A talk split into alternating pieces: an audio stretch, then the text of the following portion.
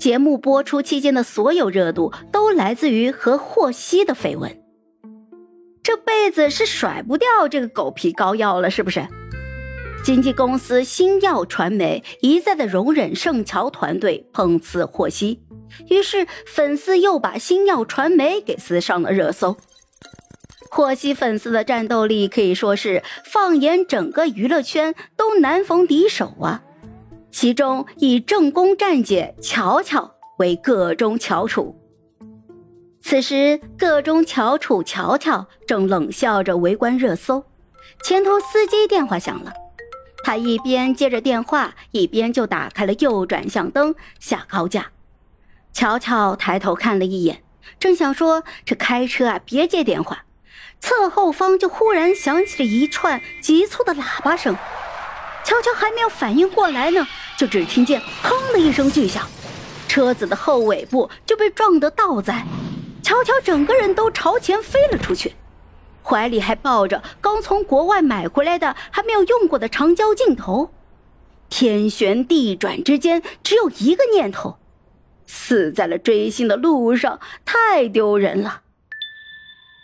醒过来的时候在医院里，哎，没死，哎呀，太好了！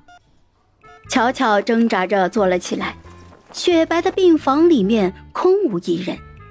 环视了一圈，没有看到自己那一坨价值几十万的摄影设备，手背上还打着点滴呢。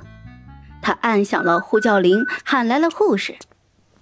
哎，我的包呢？就是黑色的那个，里面装着摄像设备的那个。抱歉，没有看到过你说的那个包。就就这么大，我封好了的，你能帮我找找吗？哎呀，真的没有，盛小姐。你被送来医院的时候，身边什么都没有。不信，你可以问你经纪人。呃，你你喊我什么？盛小姐啊。盛盛什么？盛乔。盛小姐，你是不是还有哪里不舒服？啊？我帮你叫医生。乔乔双眼一翻，就晕了过去。在醒过来的时候，身边守着一名戴着金丝眼镜的女人。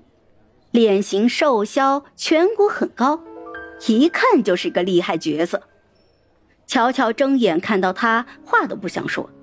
跟盛乔的团队撕了这么多年，能不认识他的经纪人高美玲吗？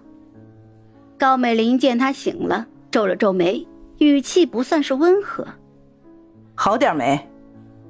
乔乔闭眼扭头，不想理他。高美玲推了他一下：“哎。”还有哪儿不舒服？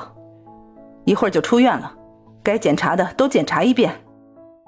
乔乔这心里呀，正奔过一万头草泥马呢，声音艰难的就从嘴里面挤了出来：“你先出去，我想静静。”盛乔，我好不容易帮你争取到的脱口秀，还有一个小时就要录制了，你确定你还要再静静吗？这一定是梦，这是梦。老天爷啊！我不要成为我最讨厌的那个人啊！乔乔紧闭着眼，拼命的摇头。高美玲心生不耐了，歘的一下就掀开了他的被子。哎，盛乔，你是不是被撞傻了？那脱口秀我费了多少心思才拿下来，你说不去就不去了？赶紧起来，去洗把脸。橘子马上到了。橘子是盛乔的造型师。乔乔还是没有接受这个事实。我不，被高美玲狠狠的瞪了一眼，乔乔剩下的话就没有敢说出来了。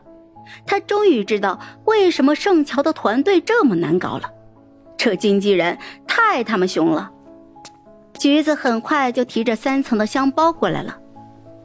哎呦，乔乔姐，你你没什么事吧？我听说你出车祸了，我都快吓死了。那。今晚主持人会问的问题，再背一次，让你快背，听到没？今年的包装计划我跟你说过了，好好适应给你的新人设，出了岔子，看我怎么收拾你。乔乔忍住了崩溃，不情不愿的翻看着文件。